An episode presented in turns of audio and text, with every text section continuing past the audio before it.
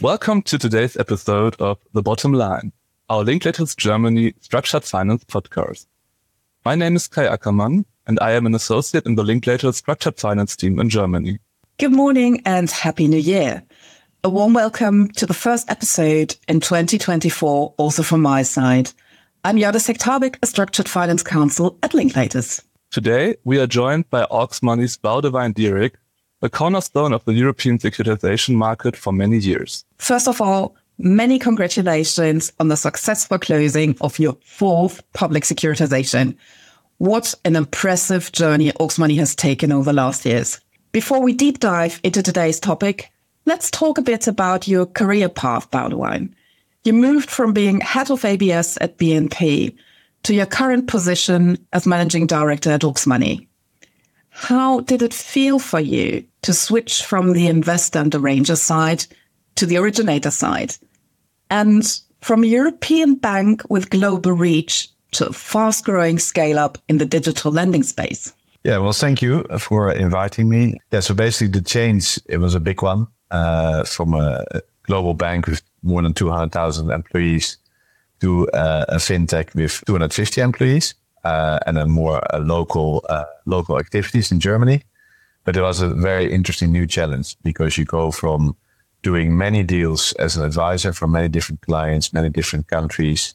Uh, you could say a sort of a deal junkie into um, an issuer, so more the client side and doing all aspects from a, a deal from A to Z and, and, and starting it from a new issuer a few years ago when I joined to now becoming a repeat and, and I think the biggest uh, fintech ABS issuer in uh, in Europe. I love the notion of being a deal junkie. I think that's something we all have in common in the ABS market. so let's talk about auxmoney's journey from the first warehouse transaction in 2019 to the now established Fortuna public securitization platform with annual issuances since 2021 and lots of investor attention, I must say maybe start by explaining to our audience what we actually mean when we refer to a warehouse or a public securitization.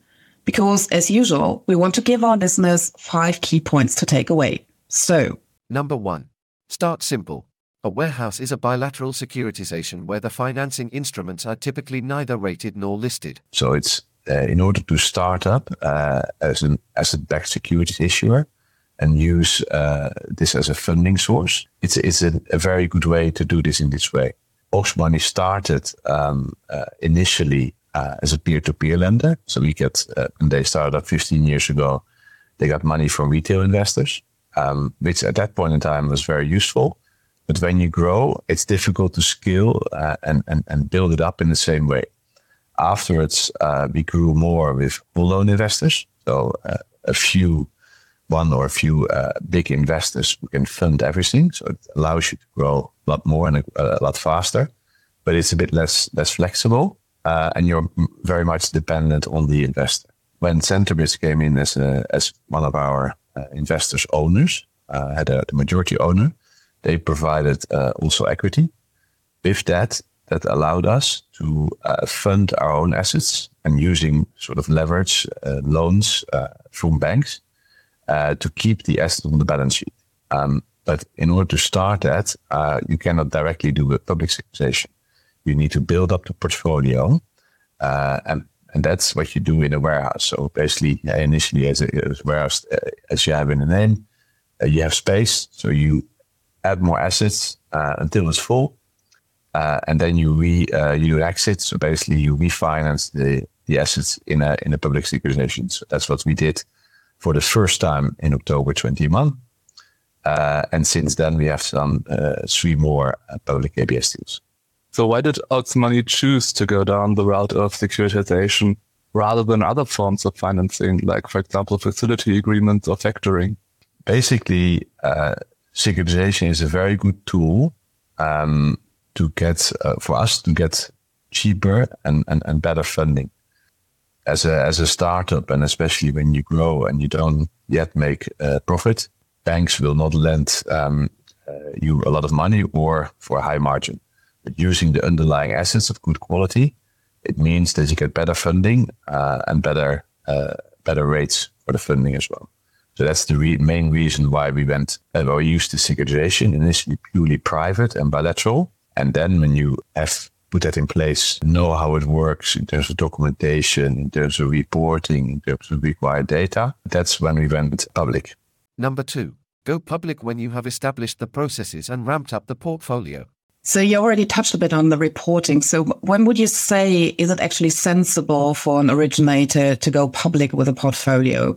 Was there for auxmoney a particular kind of tipping point? Uh, yes. So basically, you have uh, the warehouse uh, of a certain size.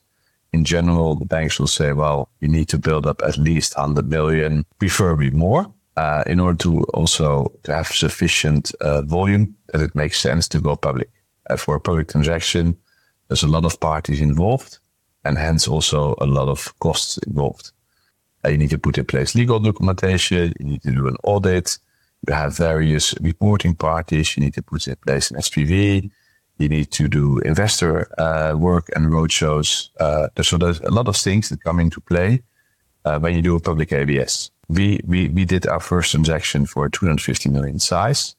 I would say you could do it smaller, but it, it's cost efficiency wise. I think 200 uh, million or more is what you need in order to make it work for a public transaction for a first one. Our latest transaction has been double that size, so 500 million. So again, cost efficiency uh, is more interesting, but also um, investors also need to get used to it. So it's also easier to do bigger deals uh, later, maybe not your first one. Number three, the first securitization is the hardest. You uh, touched upon that in your previous answer already, but what are the must-haves for a company to be able to handle a securitization transaction? A securitization is is not easy. I mean, I used to do it a lot uh, at at BNP Paribas. When I came at Aux Money, a lot of people within the company didn't know what the securitization was and, and how it how it would work. So there's a lot of uh, explanation internally and afterwards also externally, but especially internally is needed. You know, it's okay. How does it work? What do you need to do? Why is it so complicated, etc., etc.? Why does it take so long?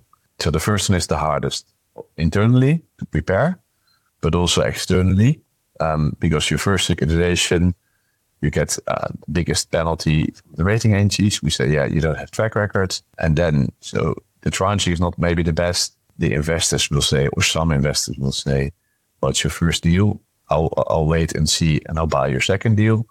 So that's why the first one is always the hardest. And also in terms of preparation, portfolio, performance data, all, all these kind of things, reporting, you need to prepare. And because it's public, every little error will be seen by everybody. So you need to be sure that it's correct. And also in terms of servicing, they will say, well, you, you don't have track records, you are not rated. So you need a backup servicer. So you have a lot of different rules and a lot of different requirements for a first deal. But um, we managed to do it. Um, and afterwards, it becomes more simple for your follow-up deals. So indeed, it sounds like there must have been a lot of synergies when you set up the second one, probably from a timing perspective, but also from the perspective of investor interest. Yes, there there are, but it's still every securitization is a separate uh, structure. It's not uh, copy paste and you just do the same. Uh, there's of course efficiency because you know you have the experience in house. You work with se- uh, several parties just so they know you, so it's quicker and it's easier, but it's still a lot of work each time. Number four, keep it simple and pick your fights. So as we all know, the documentation for securitization transactions can be quite complex. Any advice on how to deal with this as a first time originator? Is there anything you wish you would have known before you, were doing the first securitization on the originator side? Yeah, the, I think the main advice is there to try to keep it simple and also pick your fights. Securitization as a as a funding as a structure is already complicated enough. If you take all the aspects, documentation, asset analysis, legal setup, uh, all those things together. So it's it's quite complicated, and especially when you start doing it, people will also, uh, especially lenders, will say, okay, you want as an issuer, as an originator, you want flexibility to say, okay, maybe in three years' time, instead of five year loans, I do 10 year loans, or I do bigger size, or I do different clients. So you want flexibility. Um, they will say, yeah, but I don't know, you don't do it now. and maybe uh, it's higher risk. So that's always the, the negotiation discussion.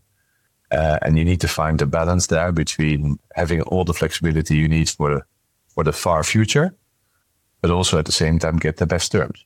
Uh, so sometimes it means that initially you start with certain terms or certain criteria which may limit your, your flexibility. But on the other hand, you you get easier to uh, an agreement to negotiate the best possible terms. And then you can always, so basically you start, you put it in place, you have the documentation, you start originating, funding it in this way. Over time, if something changes, you can always discuss and say, well, you built a track record. They see how the losses, how you, how you perform, how you manage things. They get used to you.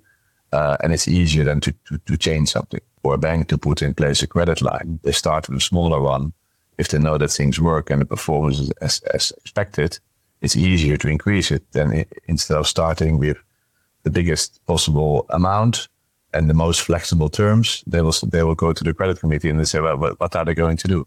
So that's I think the other lesson. Pick your fights. You don't have to negotiate every single detail.